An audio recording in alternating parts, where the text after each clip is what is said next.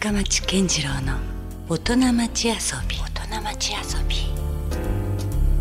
さあ、えー先週に引き続きまして今夜もスタジオに遊びに来ていただいているのは山北農園そしてワイルドマートのオーナー山北正人さんです。今夜も引き続きよろしくお願いします。あ、よろしくお願いします。まあねあのー先週話しましたように僕と山北さんはまあかなりもう20年以上にわたってね、懇意にさせてもらってるんで、まあ、改まってちょっとねいろいろ話すのもなんか照れくさかったりもするんですけど、ただやっぱり先週話いろいろお伺いしてるとあの初めて聞くような話とかもねいろいろ。うん。まあ山北さんのあの黒歴史の過去の話とかがね。やめてよ黒歴史とか。まあまあなかなかこうね、そのまだラジオで言えないぐらいの話が実はたくさんあったりはするんですけど。まあまあうん、言えないことの方が多いね。まあ多いね、うん。まあ言ってもでもここね今週はですね、はい。先週は割とこうなんて言うんだろうこう仕事の話、んうん。で今夜は B 面、遊びについてというところなんですけれども、とはいえまあ先週ですねあまりこうちょっとそのいわゆる農業の話うん、がちょっと聞聞けなかったんで、まあいきなり遊びの会にその農業はお仕事なんでね。そまあそこをちょっとあまりこう言う聞くのもなんかなとは思うんですけどちょっとその話もちょっとしてもらいたいなと思ってるんですよ。まあまあ、あの農業うん。っていうのはまあまあうちのうん実家の家業はい。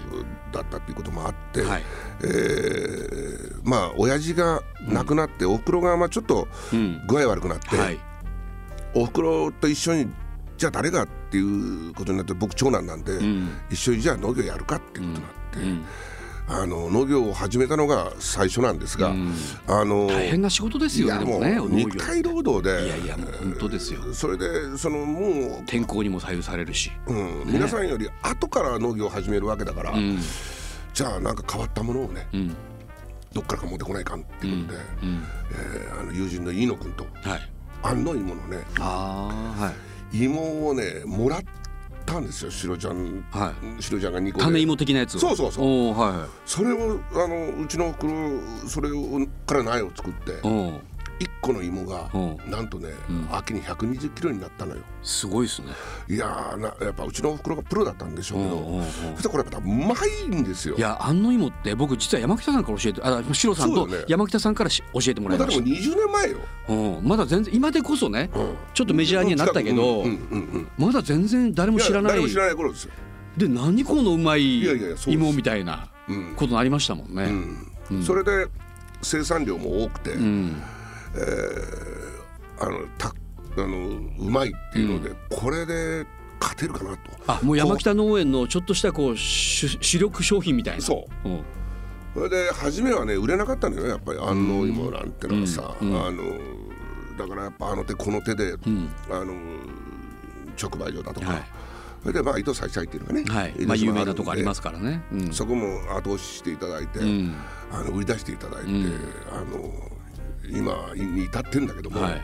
ただあの毎年なんだけども、あの新しく農法を変えたり、うん。えー例えばあのビニールでマルチ貼るところを紙ででんぷんの紙で貼ったり、うん。あるいはあのサトウキビエキスを葉っぱに、えー振りかけて、えー中を糖度を上げるとか、そういう苦労はね今年かなりしたね。うん。それで来年に向けてまた一つ、あの芋を掘り終わった後にね、うん。えーレンゲうん。を、うん。の種をまいてるんですよ。おレンゲはどう何のためにですか？もともとはその、稲のううう稲稲とかそういうのに使うんですよね。田んぼによく、土を肥やすための。そうそう。肥沃、うん。うん。うん。あの元肥になるのね。なるほど。元の肥料に、はい。それで、えー土をもう一回その、うん。ちゃんとね、うん。えー、蘇らせようっていうことで。芋なんてそうでしょ？やっぱ土が良くないと美味しい芋とか育たないんでしょ？まあ土と苗ですよ、ないか。うん。うん。はい。あのそこが大事なところうんで、うん。でまあ見た目も綺麗だし、うん。えー来年の4月に花が咲いて、はい。えーそれをすき込んでうん。肥料にして、うん。えーまあまあ他のねあの、カリウムとかも入れるんだけども、それでまあオーガニックって言われるうん。ものうにん。近づけようと思ってる、うんでほぼ農薬は入れないんで、うん。全然入れないような形でねおう。1年ちゃんと作ってみようと。トライしてみようと。うん。それがあの、ん。ちょっとう実験で作った、ん。あのオーガニック畑があるんですよ。ああそうですかそれがあの今日ちょっとお土産。今日実はね持ってきてくお土産でね持ってきたやつなんだけど。どうでした？出来の方は？いや最高のものができたのよ。あ本当、うん。へサトウキビを2回あの巻いたんですよね、えはい。えーそれでね、うん。立派な芋ができたんよ。へえ。で僕の芋の良さってのはね、うん。掘りたてで、うん。あのあの芋の甘さが出る出させないといけないと思ってるの、うん1ヶ月置いて甘いのってのは当たり前ですよ。これうん。でんぷんから、えー糖分に変わるわけだから、うん。だからもう掘ったと時点で糖分満載、なるほど。最初からそういう甘いのってなかなかないんですよない。だからじゃないけど、ううんちの芋っておならが出ないっておおなるほど、うん、かまちゃんも今日の晩に食べてみたらうん。おならが出ないと思いますあそうですか、えーでしかも甘くてうまい。甘くてうまい。うん。なるほど。ちゃんとやってるじゃないですか農業。あのー僕意外と勉強家なんで。こう見えてこう見えて。うんまあさあ先週のラグビーの実は指導の時もねこっそりとちゃんと練習しながら、そう。う。ん勉強するの好きなんですなるほど、うん、好きなことにか対してはね。なるほどね、うん。まあそれもある意味遊び心だったいやもう完全な遊びですよ。あの常にその実験をする試験的にするっていうのは、うん。遊び心ないとん。無理っすよ、そういうことですね。だからはい。仕事だからといってこう四角四面に真面目に取り組んでもなかなか面白いアイデアに行き着かなかったりとか、うん。で、うん。最終的に確立したものが自分の中で確立したものがね、うん自分がやる農業農業だと思ってんのよ。まあ農協さんからね教えていただくこともあろうけど、うん。あのインターネットで教えてもらうこともあろうけど、はい。自分がまあ体体現するっていうか、まああのうんそもそもあのいやワールドマートでもオリジナルのまあウェアしか置いてないのと一緒で農業もそうなんでしょうね。オリジナルよ。うんやっぱそこにこだわるんですね。までやっぱあの本物か否かっていうのは別物でさ、うんうんうん。あのオリジナルで作ったものっていうのがね、んあの僕のえー人生の中ではもう一番なんで、なるほどね。それそれをやりたいんですよ農業でも洋服でも。なるほど。はいでもそれって、うんあの時には失敗もするんですよね。いや失敗だらけですよ。だって前例がないから。うんねまあ失敗だらけですよ。アウェアでも全く売れなかったようなものもあったりするわけじゃないですか、うん下手すれば、うんだから農業ももうそれはもうかなりリスクはありますよね。あのねあの、例えばそのなんですか完全有機の有機肥料でやるやん。うん、だから虫が来るんですよ。だからね先にね甘い甘い芋っていうほど感じられる。そっか。美味しいわけですもん。動物にとってもねそれは。葉っぱもそう。うん。実もそう。うん。もうね集中力かけられるんですうよ、ん、人間が美味しいと思うものは絶対動物だってうん。美味しいに決まってますよね。やっぱり何年かやっぱり完全に100%成功した年なんかない、ないんですね。はい、今年も天候が不順だったから、うん。うん。あ行ったとか思うて、うん。うん。でもねサボったらね、ん。やっぱダメになる。なるほ寛大のサボり癖がある僕がねどね。来年は真面目にねうん。ちゃんとやろうと、もうパチンコも行かずに。うん、たまに行くかもしれんけど。い たまに行くんかい。やたまに。そ ううん。うまあまああの、人の非難を 浴びながら。いやいやいやいや。まあでもなるべくこうなるべく真面目に取り組んでるんですよそうそうそうそうそうそう。おーうん、そう。よへえそうよ、そうですか。まあじゃあちょっと山北農園自体もまあいろいろと成長していっているわけですね。まあ最終的には日本農園っていう名前に変えようかなそんなことはどうでもいいけど、ううん、あの、ずーっとこの10年間は少しずつだけど、自分の中で成長してきたね。なるほど。で来年で、あのきちっとした形がを作ろうと思ってるのは事実。うーん。なるほど、うん。やっぱそこもやっぱり10周年という一つの節目がおううん、あるから余計思うとこあるんですね、う。んじゃあ。うんなるほどね。うん。まあじゃあその山北農園の話はちょっと分かりました。でちょっと、まあ今夜は特に遊びのテーマなんで、山北さんはその本来ですね、うん。普段こうその趣味的な部分だったりとか、はい。そのあたりの話もちょっとお伺いしたいなと思ってるんですけど、なんかあります？特にこう自分の中でこうここはすごく大事にしてる。いやあのやっぱりねあの僕アメリカのん。アメリカンカルチャーねその大好きですよね。受けたんで、はやっぱアメリカのいわゆる雑貨とかね、うんえーコットン品だと。まあまあはい。ヴィンテージって言われてるんでしょうけど、はい。そういうものを集めるのが昔から好きだったんですよ。うん、まあそこのセンスもねやっぱ山北さん持ってますからね。まあうん。多少ね、うん。でもちろん和もいいのたくさんあるんだけども、うんうんあの5月にまあまあ、はい。あのぐらいから、ん。あのちょっとまあヴィンテージ、ん。アメリカンヴィンテージショップをね、うんワイルドマートの横でね、あの新しい形でやろうか。あのもうすでにちょっとできてません？そのなんか、はい、ね。いやそれまたあ新たに一つね。また別物で？ちょっと作ろうかなと思っておはい。はい。うん。まあお金をかけずに手をかける、まあそれもある意味はい仕事ですけどね、言ってみればねね。遊びというよりはね。遊びって言ったらもうなんもないよ。ああ逆にね。だからもうその遊びから始まってるから全ては。うん。うん。そうよ。うんうん。だからあの自分の心の中をワクワクさせるものが遊びとするならうん。それがその上手になんかあのネクストの仕事につながればうん。一番いいことで、ん。今までずっと骨董品の収集もね、ん。遊びで集めたんで、うん。別にそれを商売にしようなんて思わずに。思わなかった。うん。うん。だけどさああの次に、あのワイルドマートってなんか雑貨で引っかかるらしいんですよ。あー。なんかあの検索したり検索したら、うん。たら雑貨を売ってないワイルドマートもちょっといかんなと思って、うん。あれ売ってくださいこれ売ってくださいって言われてもいやすみません非売品ですっていうのもね。店にいっぱいね所狭しとね。いやいやいろいろ青木さんのグッズが飾ってますけど、あるからうん。ねだから、じゃあ一個ちょっと独立して、うん。あのヴィンテージショップをね、やりたいっていうのが来年の5月。それはあのワイルドマートのお店の横にそれをヴィンテージ。ああなるほど。糸島にそういうのができるといいですね。うんなんかあのやっぱ俺64歳じゃないですか、ん。あのやっぱりちょっと練れた年になったんで、うんあのセレクトも間違ってないような、うんうん。たくさんは置かないけど、うん。あの街のだからアンティークショップとはちょっと違うちょっと違う。セレクションで、うん、カントリーよ、カントリーサイドの、うん。うんカントリーのいわゆるヴィンテージを置きたいなと思ってますね。うん。なるほど。あじゃあでも本当の意味でよりマートになっていきますね。そうね。うんまあね。マサト、まあそんなこといいやマサトから来てるんですそうそう。かマートって。あの、うん僕の本名のマサトから小さい時のあだ名がうん。ね、まマートだったから。あそうなんですか。そうですよ。それ初耳やえ？ーうん言ってなかった？知らなかったです。今日本三大マートって言われてます聞いてけ忘れとっただけかもしれんですけど。どあそう。本当ですか？そうよ。ああなるほどね。うん。でもそれもでもちょっと楽しみですねじゃあ。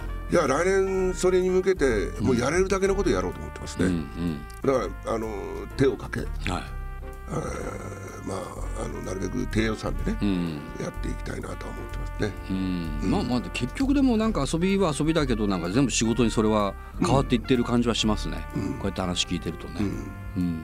だからあの波乗りとかね、ん。あの例えばなんかバイクだとか、んうん。そういうのはもう一息ついたんでね、うん。だからその、まあ、僕らができる次のうん。ワクワク感っていうのはまあ言ってもほら僕の世代的にも先輩じゃないですか、はい。でどうなんですかねこれ60代っていうのはどんな感じなんですか、いやあのねうん。いやあのだいぶ僕の友人も亡くなってきまあそういう人も一部残念ながら出ますよね。うん。それでそのそういう時になってね、うん。毎年がこれは集大成と思わないかんなと思った、なるほど。うん、あのいつ自分の寿命がねうん。つくのかが分かんないんで、うん。それはもう80も90まで生きられるって保証はないわけだから。勝手になんかそういうね漠然と希望も含めて思ってますけど、分かんないですもんね。分かんないい。から、あのやっぱりもう来年が集大成。だから次の年も集大成。うん。自分の中でのね、うんそれをずっと繰り返していこうかなと思ってます。うん。だから今いる友人うん。岡山ちゃんもそうやけど、林くんやら、はい。シロちゃんやら、はい。そいつらがみんな生きててさ、うん。なんかこういう会話ができるのが一番いいじゃないですか、うん。はい、だからそれがまああの次の年も次の年も続くようにね、うん。毎年が集大成です。なるほど。まあそれと関連している話かもしれないけど体力的にはどうなんもんですか？60代っていうのは。いやーあのねあのやっぱ特に農業とかこの体がひ資本みたいな仕事だったりもするし、まあねどんな感じなんだろうと思って。あのねちょうど65でね、あの腰が曲がったりするのよ、あ人間ね。うん。うん。その辺がね農家の人に聞いたら分岐点らしい。なんか45度ぐらいのおばさんとかいるじゃないですか。いやだからもうめちゃめちゃ働いた人に限ってやっぱ結構そうなってますよね。で後半ねやっぱ膝を悪くしたり、うん、腰を悪くしたり、そういうのが大体65ぐらいからだそうです。そうですか。じゃああの一応僕も65で区切りつけようってもう昔から決めてたんで、うん。あのそれ以降はその腰が曲がらない仕事しようと、うん。はうん。え農業引退ですかじゃあ？い、いやいやそのつもりではいるけどうん。でも今 5, 5人から6人に教えてるんですよ農業。ああなるほど。若手の人たちを育成もしてまあると。、移住の方も踏まえてね、うんでこの方たちにん。僕がやった今までのことをきちんと伝えて、うん子たちが上手でうち、でまた帰ってきてマルションでやってくれたり、そういうことの方を望んでるね。なるほど。だけど完全にやめるっていうのは女女房がうるさいから、んダメよって言うから、まああのまあ猫の額ぐらいの土地で、まあ体が動く範囲では。うん。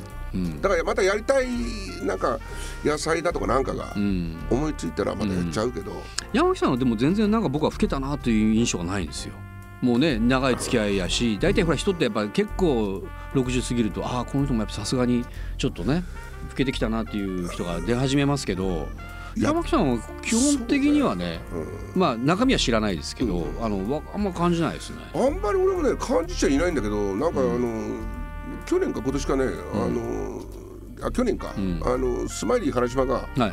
俺がなんか歩いてたら、ん。歩幅がえらい短い。なんだこいつとか思って。歩幅がなんかちょっと狭くなってきた。狭くなってきたの。で俺は全然気づかなくてどうしたんですか山下さんって原島が言うから。え？俺老人になってきたんかなと思って。それからね歩幅を広げるようにしましたよ。なるほど、うん。ワイルドマートだからねワイルドにやっぱ生きらんと。おういやいやいやあのただジャンプ力なんかがちょっとなくなった、ね、いやそれはもうね絶対さ誰もう山木さんがどうのかなじゃなくて、誰もがやっぱりそうなるから、やっぱなんかねちゃんとこうそこは備えなきゃいけないなっていうかだからその鍛えなきゃいけないな農業自体がなんかスクワットとかなんかジムでやってるような仕事が多いんですよ。そうですよね。だから自分に行く必要ないですよ。ないのよ。うんうん。でもその辺な歩いてる人もバカらしいぐらい俺歩いてるから、うんうんあの農業やってる間は健康ですけど、んいやでも夜寝て背中が痛くなるね。なるほどね、まあ、それはそうでしょうね。で僕ほぼ手作業でやるから、うんうん。あの機械を使わずに、うん、だけどやっぱこういう体を維持してるのは、うん。やっぱ体をいいじめてるっていうか、まあ、土に触ったりとか、やっぱり肉体労働してるから。う。ん。うん。まあ、それはやっぱでもいいですよね。でもなんかほら、なんか生産性がありながらしっかりとこう体もキープできるのが一番うん。いいのはいいですよね。でもねやっぱ夏は拷問ようん、まあそうか。暑さは。暑さがねまた尋尋常じゃないいや大変。暑さが続きますからね。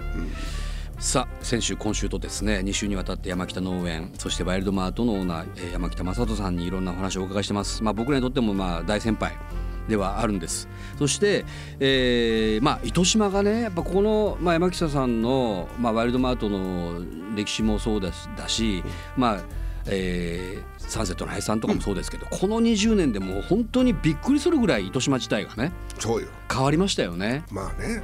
でまあ。それはもちろんいい話だと思いますよ、うん。やっぱり今までねなかなかこう注目を集めなかったところが、はこんなもう今や全国から注目を集めるようなうん、場所になったわけですもんね。僕らがびっくりしてますよ。あそうですか。本当に。うん、まあ旧大のアカデミックカルチャーと、うん、僕らがやってるアグリアグリカルチャーと、はいはいそれとまあササンセットの林くんのビーチカルチャーがね、はい。この3つが糸島にとりあえず揃ってるんで、うん。あの人の出入りがねすごい増えた、うん。だからお店もいっぱい増えましたでしょ、うん。だから糸島本とかもねたくさん出て、はい、もう本当本もいっぱい出ましたね。こっちがびっくりしてますよ本当に、うん。うん。でねだからこれからじゃあどうなっていくのかっていうのもあるんですよ。うんうんうんうんでそれはどうなっていくという部分もあるし、まあ当事者としてはどうしていきたいかという話をちょっとこう最後の枠でねお伺いしたいなと思ってるんです。そうねあの、まあこれだけ店が立ち並ぶとね、ん。あの競争になっちゃうんですよね。まあそれはそうですよね。例えばそのかき小屋でもね、うん。隣の方が多かったらなんかうちがなんか酔い込まなきゃいかんとかさ、うん。ちょっと人間がねもともとその人間がよよくて糸島にみんな来てると僕は思ってたんで、うん。あの助け合いでやっぱやるのが田舎の良さだったのが、今うん。競争になりつつあるんで、うん。一時は競争になるとは思います。うん。なるとは思う、うんうん。ところがあの僕らははそのもう、そういうじゃなくて次に行かなきゃいけないんですよ、林くんもそうだけど、ん。まあ、林くんがやろうとしてることもそうだけど、うん。僕らがやろうとしてくることも。それをキープするっていうよりはもうまた次の、そう。ん新しい方向に。う、うん、だからあの助け合い競争まあそういうのもいろいろあるけど、次のことをね、ん。また皆さんにね、あのプレゼンしていかなきゃいけないんで、あの広大な土地もの中でやるものが林くんだったり、ん。僕はあの僕のうん小さな世界の中で、ん。えー見たことのないようなね、うん。うん。あの世界をあのお客さんとか、あ人に伝えていきたいと思ん。ってはいるんですね。うん。なんか山木さんのその夢みたいなのあるんですか、いや夢はもうそのハワイでその、農園と。あらもう糸島を離れるぐらいな？夢ですかそれは。なんならもう。やっぱそのなんですか、その俺もともと T シャツ屋はい。得意だったじゃないですか、うん。T シャツ作ってるから、本場のハワイでやっぱ勝負したい部分はあるんですよ。おそうです山北さんはもう本当僕びっくりするのはあのやっぱその年取らないなっていうそのバックグラウンドがうん。常になんかこう夢持ってますよ。ちょっとバカもんだよね少しね。本当に、うんうんうん。あのとどまらない感じですよ。ね。うん、だから、まだやりたいことが2つも3つもあるんで、うん。あのそこまで行きたいな。やっとややれることが少しずつやれるようになったから、うん。やっぱあのはなあやっぱハワイにねうん。行って、えー T シャツ屋さんやりたい、ん。それで、えーまああーノッシュアの途中のね、まあ、ドルの農園の近くで、え農業もできるかもしれないですね。ハワイのあの土地だったらまた別にね。ーだか。ら農業もね、えーそこであんのにも。それも体が動くうちにやったがいいぐらいの夢ですけどね。いやいやしたいですね。うんう。んだから僕の次なるネクストは実はそういう方向に行きたいなと。うん。いうことがあの65からの僕なんです。あちょっとまあ意外でもあったなそれ。なんか僕てっきりより糸島にね根付いて。いやいやいやいやいや。なんか半分は糸島。うんうん。半分はハワイ。うんうん。エンドレスサマーなるほど。うん、僕が一番最初1982年にビーチボーイズやった時のうんキャッチフレーズがエンドレスサマーだったんで、なるほど。夏を追いかけて。そう、夏を追いかけるのが、あの僕のん。なんか夢ですよ、なるほど。ドリームですね、うんはい。まあできるかどうかわかんないんだけど、うんうん。やろうと思う自分の気持ちがね、うん。あのずっと続けたいんで、うん。気持ちがまず大事だったりはしますよね。そうですね。こでね。はい。うんそこですよ、うんなるほど。うん、じゃあ糸島に関してはどうですか？糸島がね、まあもちろんもうこんだけブームにもなってますよ。うんうんうん。で、えーこれからまあじゃあ次へっていう話も出ましたけど、はい。どんなのが理想なんでしょうね？糸島にとってはね。どうあるべき？いや本来はね、うん。あのポートランドほら、うん。あーはいはい。もう僕ね林さんもねうん行きました。はい。あのああいうふうな街になるのがベストなんです、うん。あのわざわざその新しいものをどんどんどんどん建てるよりね、うん今あるものを、ん。あのリノベーションしたりはい。そういうふうなもので大事にするうん糸島じゃないとね、うん。ダメなのよ。じゃないといわゆるブームであってカルチャーにはならないですよ、うん。文化にまではいかないんですよ、うん。だから物を大切にするっていうその、なんていうかな、うん。でもそれ分かるような気がする。あのなんかやっぱその街中だともう本当にどんどんどんどん目まぐるしく常に新しい新しいものにってなんかやっぱなりがちだけど、まあ糸島もそうだしポートランドもそうなんだ、ポートランドにはオレゴンっていうね,、すごい自然があって、やっぱその自然を相手にあの人間が思うことは、もう本当に悠久というか変わらないその良さってやっぱあるんですよね自然から学ぶっていうか。おっしゃる通りでね、うん。俺らカントリーの人間なんで、うんタウンになる必要がないんですよ、うん。うんやっぱり糸島ってのはカントリーだから、うん。そこを一番大切にしないとね、うん。あの日本全国そういうなんかうん。街になるようなことはね、うん。俺はいいとは思いわないやだからまあむしろそれがその価値観が新しかったりすると思うんですよね。その変わらないものそね。それがそのなんかかっこいいうん。みたいなとこってその変わらないっていうのは別に保守的な考え方じゃなくてそうね。もう今や失われているものがいっぱいまあ例えばそのものにしてもねあのそれあるわけ。だからアンティークっていうのも多分そうだと思うんですけどあむしろこの時代のこれこそ今そうよ。かっこいいなと思えるものがね。やっぱ温故知新っていう日本にいい言葉がああるはいはい、うん。それをやっぱりその人間自分の中のう土台に入れてさ、うんうん。あの考えていけばね、うんすあれじゃないですか、ね。あいいんじゃなかろうかと思います僕は。確かにね。だから糸島はそうあってほしいなと思いますよね。いや糸島こそそうあってもらいたい。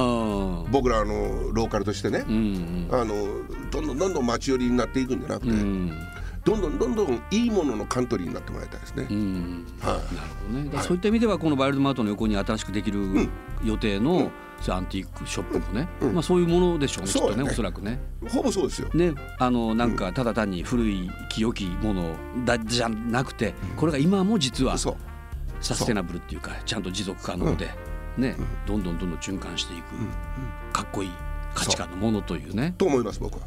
だったらいいですよね。うんなるほど。まあでも本当そういう意味ではあのぜひ糸島をそういうふうにリードリードしてほしいなと。山口さんそ,、して、まあ、林さんもいるわけですから、ね、そこでやっぱり地元を愛する人がそそこをねやっぱりやっていっていただきたい、で僕も、まあ、あの微力ながら。いやいやいやもうやっぱね深町さんのね、力って相当でかいよ。全然糸島に住んでないのにね。もうねあのあなたがねあの糸島 B 期をしたばっかりにねいやいや。本当にここまでサンセットの話もね、うん、あの俺もデフォルメしていただいたんだと思いますよ。いやいやまあまあ本当そこはもうねあの二人に乗っかった僕ですよ。いやいやいやもうねもともとこれは芸能人なんでね。いやいやいや。あのかまちゃんは。だからやっぱあのお友達になると僕は幸せですよ。いやいやなんで最後に最後にここに来て僕を持ち上げよう。いやいやいやいや いや。でも本当だから僕はもう大好きだし糸島ね、うん、でやっぱそうやって、まあ、糸島が好きなのはもちろん自然の良さもあるけどやっぱり糸島に行ったら山木さんだったりね林さんみたいな、はい、そういうなんか人がいてくれるから、やっぱり行きたくなる場所だし。